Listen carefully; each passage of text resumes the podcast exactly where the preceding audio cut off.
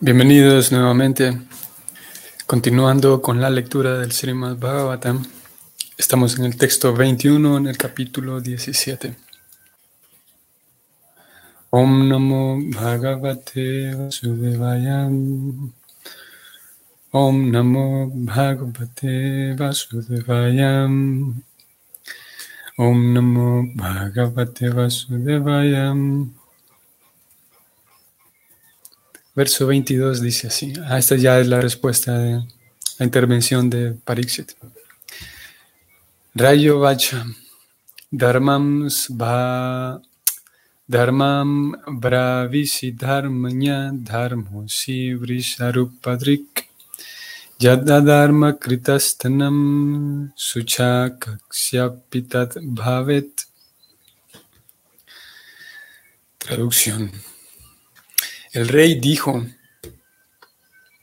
Oh tú que tienes la forma de un toro, tú conoces la verdad de la religión y estás hablando de conformidad con el principio que dice que el destino dispuesto para el que perpetra los actos irreligiosos es el mismo que se dispone para aquel que identifica al autor Tú no eres otro que la personalidad de la religión.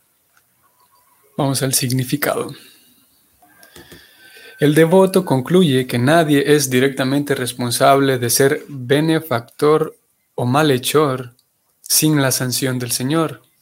Por lo tanto, él no considera a nadie directamente responsable de una acción tal.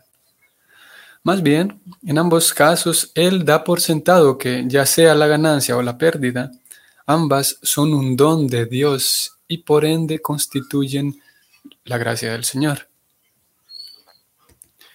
En caso de ganancia, nadie niega que venga del cielo, pero en caso de pérdida o reveses, uno no se, perdón, uno se pregunta cómo el Señor puede ser tan cruel con su devoto como para ponerlo en grandes dificultades. Aparentemente Jesucristo fue puesto en una de esas grandes dificultades al ser crucificado por los ignorantes, pero él nunca se puso furioso con los malhechores. Esa es la manera de aceptar las cosas, ya sean favorables o no. Así pues, para el devoto, el que identifica es tan pecador como el malhechor por la gracia de Dios. El devoto tolera todos los reveses.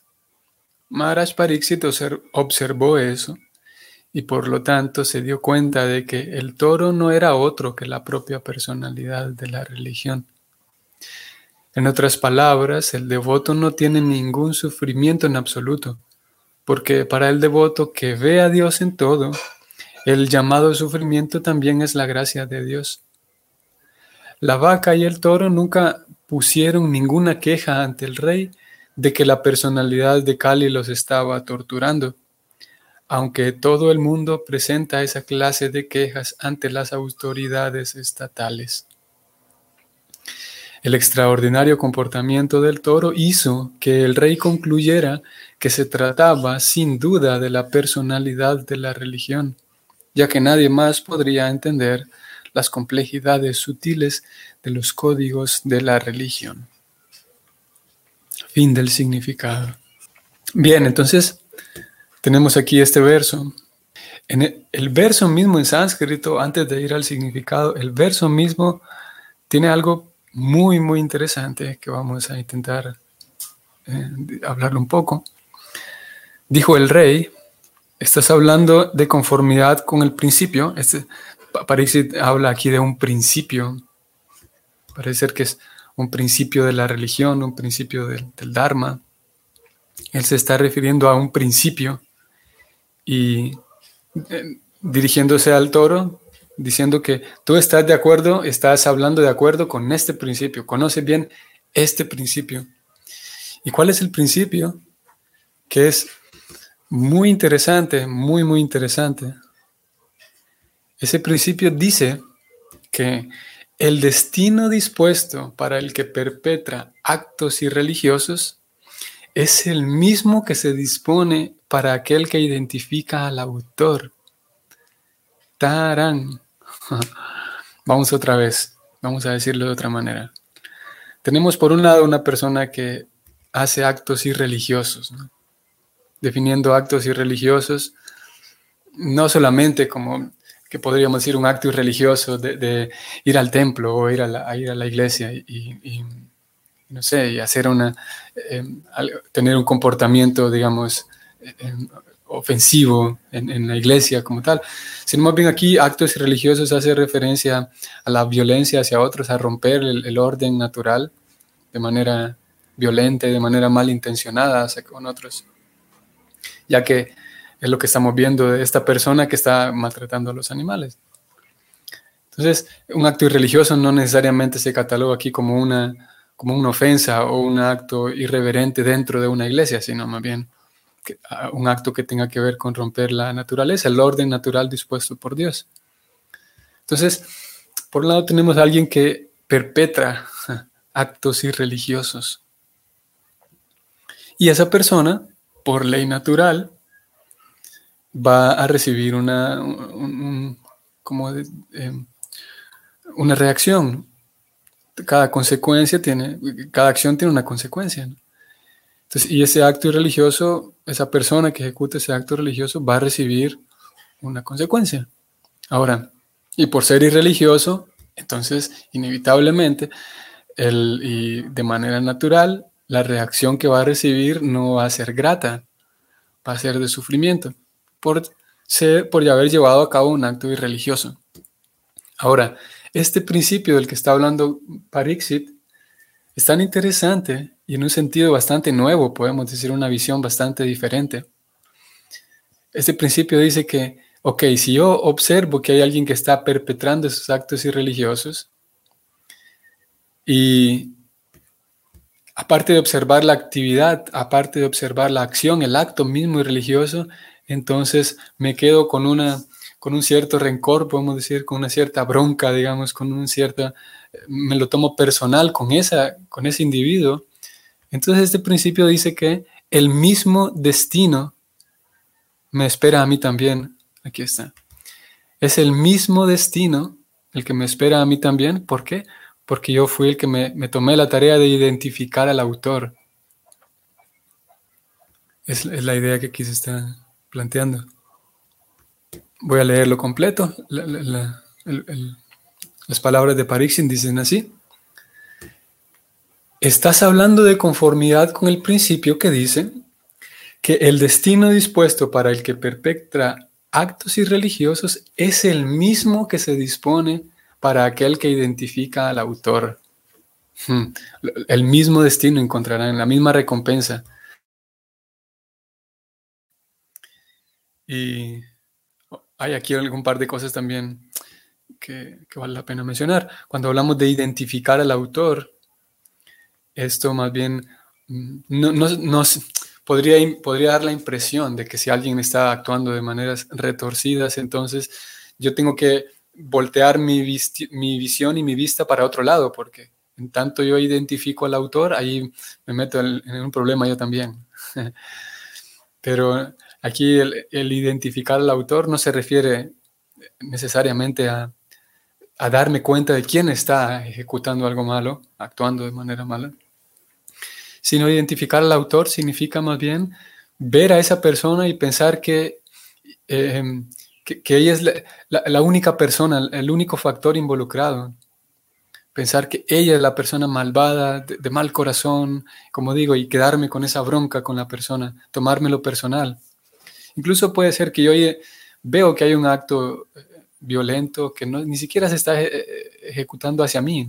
Ni siquiera yo mismo estoy siendo violentado, simplemente estoy observando a un, eh, observando a otras dos personas. Entonces si yo identifico al autor como, como eso, como alguien malo y de, de ahí en adelante lo, catalogo como alguien malo y lo catalogo como, sí, le pongo una etiqueta más. Eh, es, en, ese sentido, eh, yo estaría identificando al autor, como aquí el también lo dice, que es diferente es, ligeramente diferente en la apreciación, pero, pero el resultado es muy distinto. En la apreciación es, parecerían lo mismo, pero en el resultado es muy distinto cuando yo veo que alguien está haciendo algo malo, digamos, o algo, sí, contrario, y yo observo qué es lo que está mal en esa acción y aprendo y trato de, analizar. Ayer hablábamos de la filosofía, trato de, filosofar, de analizar por qué esto está mal, qué es lo que está ocurriendo aquí que no está bien hecho. Ese acto es saludable, el, el observar, digamos, algo que no está bien y tratar de identificar qué es lo que está mal, qué es lo que se está haciendo mal aquí, para que eventualmente cuando a mí me toque, yo pueda actuar de manera diferente. Eso es analizar la situación, es muy diferente que eh, em, quedarse enfrascado en una bronca con la persona que está haciendo lo que, el acto malo. Y esto es un, dentro de la comunidad Vaishnava, dentro de la comunidad de devotos, hay, ustedes sabrán que está el tema de las, las ofensas, las ofensas que tienen que ver con actos y comportamientos, actitudes irreverentes hacia otros. Las, las famosas 10 ofensas tienen que ver con, con, la disposición, con qué actitud yo eh, convivo en el círculo, en la, en la, en la comunidad Vaishnava. La primera de las ofensas dice que uno nunca debe blasfemar ni criticar a los devotos y devotas que han dedicado su vida a Dios, principalmente a los devotos y devotas que han dedicado su vida a propagar, es así como se escribe, propagar la gloria de Dios.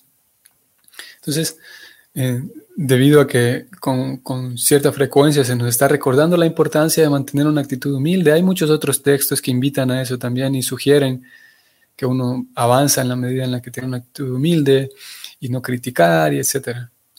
Entonces, en algunas ocasiones hay esa, esa disyuntiva, esa eh, indecisión de que, ok, yo observo que hay cosas que alguien, que un Vaishnava está haciendo que no están bien.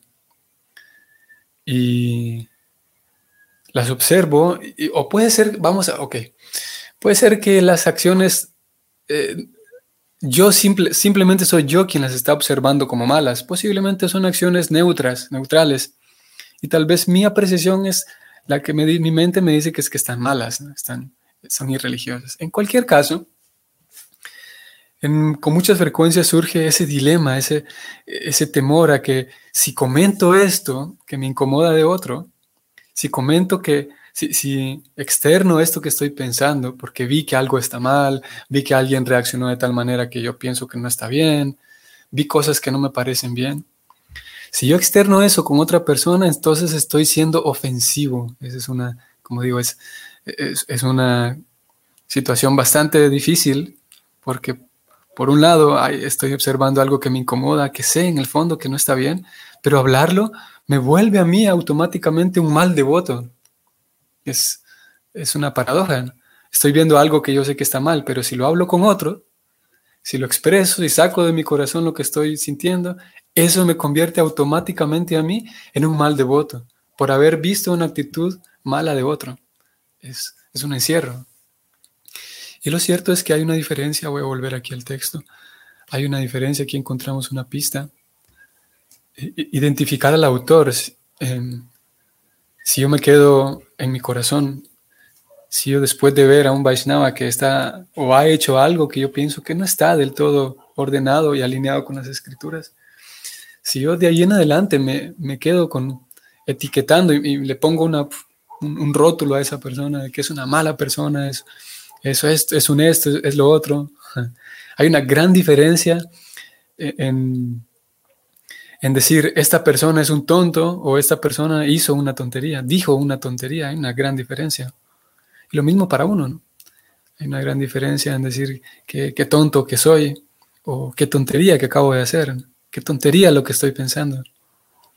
En, el primer caso uno le pone una etiqueta a la persona, ya sea al otro o a uno mismo. Y en el segundo caso uno entiende que la otra persona simplemente está actuando de manera, está uno identificando la actitud de la persona, la acción en, particular de la persona, no a la persona, que como digo es una cosa diferente. Entonces, analizar si yo, veo cosas que no me no, me parecen que no están bien en el ambiente Vaishnava.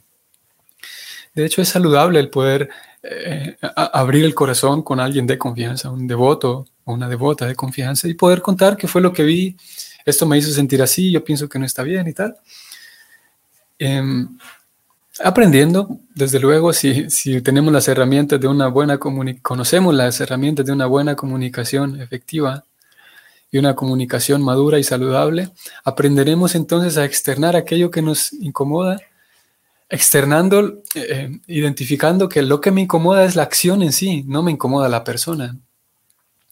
Cuando yo me quedo, como digo, atorado y trabado ahí con que el problema es la persona y no la actitud de la persona o los hábitos de la persona, las acciones de la persona. Cuando yo me quedo pensando que lo que está mal aquí es la persona, allí, de acuerdo con este verso, debido a que yo estoy identificando al autor y no estoy identificando en sí la acción, sino que identifico a la persona como mala, entonces, de acuerdo con este verso, me espera a mí el mismo destino. Si esa persona que yo estoy viendo que, que hizo algo que no está bien, yo lo veo a él o a ella como el problema, entonces me espera el mismo destino que ella. En mi corazón, en mi mente, yo pienso que ella debería recibir tal castigo. Bueno, el mismo me, toca a mí por estar, por identificar lo que el, el, problema es él como persona o ella como persona. Mm. El toro, en un sentido, y, y que también es la misma idea que aparece aquí, y vamos a ir a, aquí en este mismo significado que vimos un poco más abajo. El toro en un sentido está diciendo, mira, Parixit, este sufrimiento que estoy teniendo, Parixit le pregunta quién es el culpable, Y él responde, mira, el culpable ya no hay que buscarlo, ya lo encontramos, porque el castigo, y no hay que ir a darle un castigo, porque el castigo ya está ocurriendo. El culpable ya lo encontramos, soy yo mismo, y el castigo ya está ocurriendo, a mí mismo me está ocurriendo el, mismo castigo. Es una forma interesante de verlo también. Porque es, por un lado estaban buscando al culpable y siempre que buscamos culpable es para dar un castigo. Siempre que identificamos un culpable, ya sea para nosotros administrarlo o para que alguien más administre el castigo, pero buscar culpable significa que viene su propio castigo. Por lo tanto, el toro dice, ya, ya tenemos el culpable y el castigo está ocurriendo aquí mismo, en la misma aparente injusticia que me está ocurriendo a mí. Y repito, hay una diferencia muy grande entre identificar una acción errada y identificar que esa acción está mala, que esa acción no contribuye a nada bien, a nada bueno para nadie. Y, y eso es muy diferente a identificar que esta persona es mala, que esta persona es, obviamente, es un tema que tiene muchas, muchos asteriscos y muchos paréntesis, porque Obviamente hay personas que, y eso vale la pena aprender a identificarlo, hay personas que van por la vida em, determinados a dañar, así, a causar problemas. Y incluso en esos casos, cuando encontramos personas que están determinadas, así con mal corazón, así con, con mal corazón a dañar, aún así podemos identificar que la ley superior del karma de alguna manera usa a esta persona como un agente, como un agente muy, muy directo, podemos decir. Incluso en esos casos en donde la persona está muy determinada, así de mal corazón a dañar a otros, ella no es el único actor. Como aquí preocupada, vamos al significado ahora, como preocupada continuó, eh, comenzó el significado, diciendo que el devoto sabe el devoto, la devota, por esa razón hacemos el Bhagavatam, nos, va llevando a que hagamos este tipo de análisis para que cuando, ahora es todo teórico en este momento, pero de alguna manera cuando enfrentemos alguna situación agradable o desagradable, podamos usar estos recursos que ahora mismo estamos analizando. Es un recurso conceptual, el asunto del el actor inmediato, la causa, la causa inmediata y, la causa eh, Em, no vista, digamos, la causa subyacente. Son eh, em, conceptos que estamos estudiando ahora que nos sirven como, herramientas para eventualmente al, enfrentar una situación grata o agradable o desagradable podamos usar este recurso. Em, Prabhupada dijo aquí que el devoto sabe que nadie es directamente responsable, ni benefactor, ni malhechor, como dijimos hace unos días, porque incluso el malhechor, Krishna está en el corazón de él. Y Krishna, así como a veces voy saliendo de la casa y Krishna me dice, hey, se te olvidaron las llaves, en la forma de la conciencia, en la forma del recuerdo. Y todos sabemos, a todos nos ha pasado eso, que hay alguien como que te dice, hey, las llaves, hey, tal cosa. Y ese es Krishna. Por lo tanto, si Krishna está en el corazón del malhechor, ¿por qué simplemente no le indicó al malhechor que, hey, mejor dañe a otra persona en vez de dañar a esta? Eso es porque Krishna lo está permitiendo. Y por lo tanto, el devoto dice, este significado, no considera a nadie directamente responsable. A nadie. No lo considera directamente responsable. Obviamente, si encontramos a alguien, como digo, que que nos está tratando de, ya sea él conscientemente, esta persona, o inconscientemente, que nos está impidiendo nuestro bienestar, nuestra, nuestra salud espiritual, mm, em, lo mejor que podemos, o cada caso tiene sus particularidades. Aquí es, es, un tanto difícil dar una respuesta ¿no? para cada cosa, para cada momento, cada circunstancia. Pero podemos decir que si hay una persona que definitivamente está eh, Mm, impidiendo mi, mi, propia salud, mi, propia, mi propio bienestar espiritual, entonces puedo tomar cierta distancia. Como digo, hay diferentes casos, pero no querría decir de que, bueno, esta persona me está dañando, pero em, todo lo permite el Señor, así que voy a quedarme aquí para que, para que siga dañándome. Hay, hay diferentes eh, momentos, de acuerdo a diferentes personas, cómo actuaríamos ante tal o cual situación. Ahí es un asunto muy individual, que todos somos individuos. Hay ciertas normas, ciertos patrones, pero en general eh, eh, cada, quien, cada, quien va a actuar de manera diferente.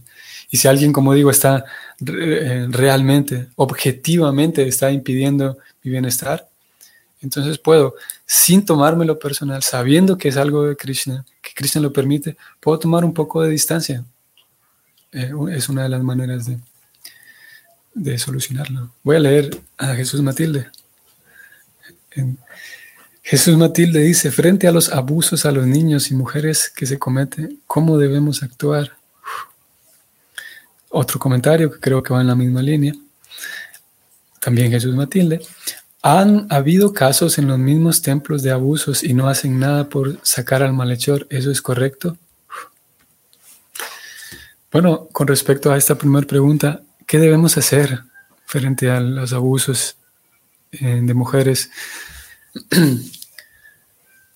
Mm, bueno, no pretendo dar la respuesta, porque como acabo de decir, pienso que no hay una manera de actuar y que cada caso tiene sus propias particularidades y sus propias, sí, sus propios detalles a tener en cuenta, sus propios factores a tener en cuenta. Un abuso de, todos los tipos, a todos los niveles. El abuso siempre es, es eh, una, mala acción. El abuso a toda, a cualquier persona, a cualquier ser vivo es una mala acción. Y a todos los niveles, abusos hacia, los, hacia las mujeres y niños, como usted puso aquí. Responder a cómo debemos actuar, eh, hoy por hoy pienso que es imposible responder a esa pregunta. ¿Cómo debemos actuar? como digo, porque cada persona es diferente. Lo, lo cierto es que mm, tenemos, por un lado, una cierta, una cierta tendencia, digamos, algunas personas son más, eh, más de confrontar, más de ir y, exigir y preguntar y, encarar. Eh, algunas otras personas son más de, bueno, de no problemas, algunas personas consideran que si yo me meto aquí voy a hacer más grande el problema, por lo tanto mejor no me involucro. Eh, eh, estas ambas posturas, estas dos, tienen que ver indudablemente con la naturaleza, la vocación de cada persona. Podemos, eh, sí, podemos ver a cada persona como cada uno tiene unas ciertas tendencias diferentes. Y idealmente aquella persona o aquellos que están con una responsabilidad administrativa ellos tienen el deber, tendrían el deber de castigar o de tomar medidas inmediatamente. O sea, por ejemplo, si Jesús Matilde, usted y yo somos simplemente miembros, digamos, de, un grupo, simplemente miembros de una, de una congregación, de alguna manera tenemos cierta libertad para decidir actuar o no actuar, para decidir pedir justicia y, protestar o no. Pero si usted y yo formáramos parte, por ejemplo, de un grupo, de una junta directiva o formáramos parte de, sí, de la parte administrativa, ahí estaríamos obligados por el bien de la comunidad, estaríamos obligados, aunque no nos tocara como vocación, aunque yo prefiriera no involucrarme porque soy más de menos de no problemas, aún así, si yo estuviera en, cargos administrativos, me tendría que, me, vería obligado a tomar medidas para proteger a la, a la congregación. Y ahora, con respecto a la, segunda pregunta, segundo comentario y pregunta, ha habido casos en los templos de abusos Sí, definitivamente, lamentablemente es algo que ha habido. Y pienso que hoy por hoy todavía nuestras comunidades de, devotos todavía no, hemos llegado, vamos caminando hacia allá, aunque lamentablemente no hemos llegado al punto de tener un ambiente completamente mm, protegido, digamos, protegidos todos los devotos, devotos mayores, niños, niñas, brahmacharis, eh, sacerdotes, todos. Eh, todos. ISCOM tiene apenas cincuenta y tantos años y ahí va creciendo y, aprendiendo ensayo de error. Y ha ocurrido, como usted dice, que en algunos en los mismos templos ha habido abusos y no hacen nada para sacar al malhechor. En algunos casos no se hace nada, en algunos otros casos ISCON sí eh, dice, bueno, toma ciertas medidas buenas. En algunos casos eh, sí, aparentemente no se hace nada, en algunos otros casos no se hace nada definitivamente. Y a la pregunta, ¿esto es correcto? Mm, yo respondería que definitivamente no es correcto. ¿no? es correcto que pasen este tipo de cosas. No es correcto que, pasen. O, podríamos decir, em, es triste que pasen, digamos. Y amparándonos a, a toda esta análisis que hemos venido haciendo, podemos decir que en un sentido también Krishna permite, ha permitido que eso suceda de alguna manera. Eso no, a ver, Krishna ha permitido que eso suceda. Eso no es sinónimo de dejemos que siga sucediendo. Lo que ha sucedido hasta hoy, podemos pensar de alguna manera, haciendo uso, como digo, de estos recursos, ok, Krishna permitió que eso suceda. Sí, porque él, como acabamos de leer, ya venimos leyendo estos días. Ahora la pregunta sería, de aquí en adelante, ¿qué podemos hacer para que eso ya no suceda? O para que se reduzca la, la incidencia. Eso esa visión estaría más acorde con el Bhagavatam.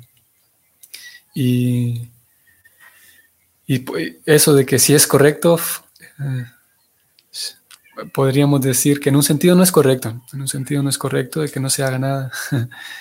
y, como digo, ISKCON apenas como una sociedad eh, con sus propias crisis, sus propias evoluciones, va aprendiendo, Tristemente, algunos Vaishnavas, algunos devotos, al observar que no se toman suficientes buenas medidas en estos casos, algunos Vaishnavas deciden tomar distancia de ISKCON como tal. Eso también ha ocurrido. Y también forma parte del plan del Señor.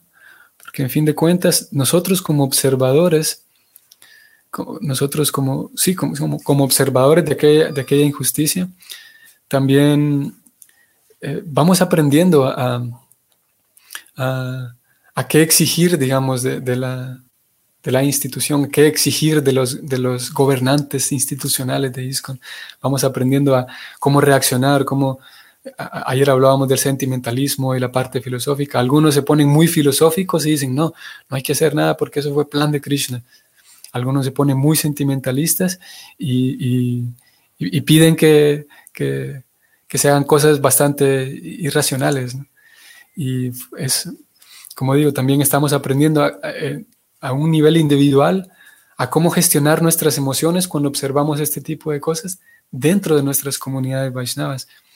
Tanto el ISKCON como tal, la institución aprende eh, y madura con estas cosas y nosotros también como, como individuos, miembros de ISKCON, como digo, maduramos y aprendemos a gestionar mis propias emociones ante este tipo de cosas a gestionar mis propios recursos filosóficos ante este tipo de cosas. y es un aprendizaje en conjunto. Doloroso, sí, indudablemente. Madhava Priya, Hare Krishna. Es difícil aceptar que Krishna permitió que sucediera algo como un abuso o maltrato, más si uno es parte de ese abuso. Yo me imagino, Madhava Priya, que sí, me imagino que debe ser difícil, indudablemente, eh, aceptar que Krishna lo permitió. Y sin duda, me imagino que debe ser específicamente, como usted dice, si uno fue parte de ese abuso. Definitivamente que, como dije hace rato, ahora hemos venido hablando de la parte filosófica y conceptual, pero la puesta en práctica, el, estar ahí a la hora del té, a la hora de llegada en el momento crítico, em, debe ser difícil indudablemente.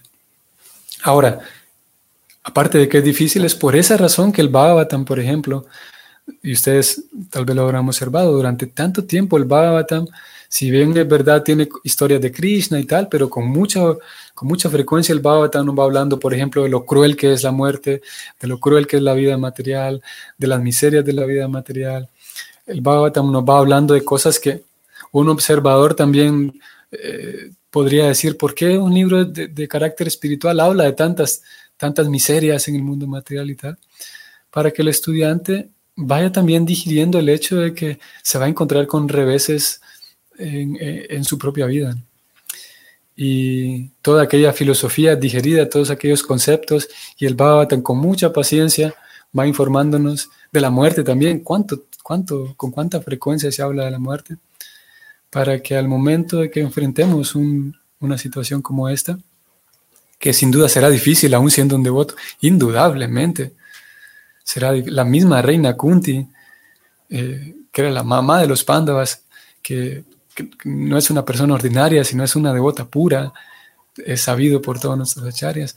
Aún así, ella cuando, cuando se encontraba, por ejemplo, con Krishna en algunas ocasiones, eso lo describe el mismo Bhagavatam, que la reina Kunti, aún después de haber pasado muchos años que ella sufrió con sus hijos, en ocasiones cuando se encontraba con Krishna y con ciertos parientes, ella siempre le venía a la memoria aquello que sufrió. Siempre le venía a la memoria y se ponía, digamos así, emocional al recordar todo lo que había sufrido con sus hijos y, todo lo que había pasado. Por lo tanto, em, indudablemente que, que, eso será difícil. Al mismo tiempo, el Bhagavatam va cuidándonos, va protegiéndonos para que al momento de estar ahí en la situación aún a pesar de sentir el dolor eh, emocional y la, confusión emocional, ¿no? ¿Cómo es posible que Krishna permitió que suceda esto? No solamente dolor emocional, sino confusión emocional también, lo cual genera más dolor emocional. Una confusión de cómo es posible, Krishna, que esto haya sucedido o me haya sucedido a mí, pero que en ese momento eh, puedan surgir en nuestro corazón aquellas, aquellas em, guías filosóficas que el Bhagavatam nos dio. Y de alguna manera encontrar solaz que, bueno, Krishna, esto de alguna manera tú lo permitiste. Y, y como digo, cada alma reaccionará de manera distinta, cada, em, cada situación es distinta. Eh, ese, esos, esos tipos de abusos, maltratos, tristeza, desánimo, forman parte de, la vida material de acuerdo con el Bhagavatam. Lamentablemente ocurre incluso a nosotros como devotos, a veces dentro de los círculos de devotos, a veces me, ocurre a mí como devoto, tal vez fuera del círculo de devotos, pero no estamos exentos de eso. Y, y, bueno, en la medida de lo posible, vale la pena ir viendo el carácter de aquellos grandes Vaishnavas para ver cómo ellos gestionaron sus emociones frente a este tipo de cosas. Y a veces creo que voy a mencionar una última cosa en relación a esto y vamos terminando. Eh, finalmente, existe también una, cierta dicotomía, una cierta pelea interna nuestra de que si me siento triste, si me siento, si, si, esta situación que estoy observando o que estoy viviendo, en cualquiera de los dos casos, si esta situación me agobia emocionalmente, incluso uno puede llegar a sentirse como devoto, uno puede llegar a sentirse culpable porque no estoy siendo suficiente, porque soy muy sentimentalista, porque, porque esto me, ha, me, ha, golpeado emocionalmente demasiado, por lo tanto soy un mal devoto. Y, ese es un aprendizaje que vamos llevando, cómo a, mantener ese equilibrio entre, como decíamos, filosofía y, religión. Mantener una posición filosófica y al mismo tiempo expresar, dejar que, que, nuestro propio corazón, que esa nuestra propia parte humana, que nuestra propia parte del ego falso, la propia parte humana exprese ese dolor, que exprese esa rabia cuando la hay, que exprese esa, esa desesperanza, angustia. Y en ambos casos, como digo, es, es, es un entrenamiento que vamos llevando cada uno a tener un, un balance, porque a veces nos armamos una rabieta demasiado grande y dejamos de lado la parte y a veces al revés, nos ponemos tan filosóficos que nos podemos eh, reprochar, me puedo reprochar a mí mismo porque estoy sintiendo esta tristeza, esta desesperanza, esta rabia a veces. Y, bueno, es parte, como digo, del aprendizaje a, madurar, ir madurando para hacer uso de ambas cosas. El, poder expresar y sentir con, tranquilidad y con, con paciencia, sentir eh, estos, estas emociones que estoy sintiendo y al mismo tiempo no dejar de lado la filosofía. Vamos a detenernos aquí. Definitivamente que es un tema que, no tendrá una respuesta como tal, pero el hecho de, ponerlo sobre la mesa y tratar de, abrir el corazón, de momento es simplemente yo estoy hablando y recogiendo algunos comentarios de ustedes, pero este tipo de actividades donde uno puede eh, poner sobre la mesa, abrir el corazón, a veces abrir con confianza lo que pienso, es indudablemente muy saludable. Saludable justamente para eso, eh, para propiciar una madurez en cuanto al balance emocional y filosófico que cada quien, cada quien necesita, que todos necesitamos. Indudablemente no es algo que se termine, no es un tema que se da por terminado y nunca se vuelve a tocar más, sino como tiene que ver con las emociones y la parte, ¿sí? cómo interpretamos la vida. Es un tema que, que definitivamente debe hablarse con más frecuencia, abrir ese corazón. Muy bien, que tengan un bonito día hoy miércoles y hasta mañana. Hare Krishna.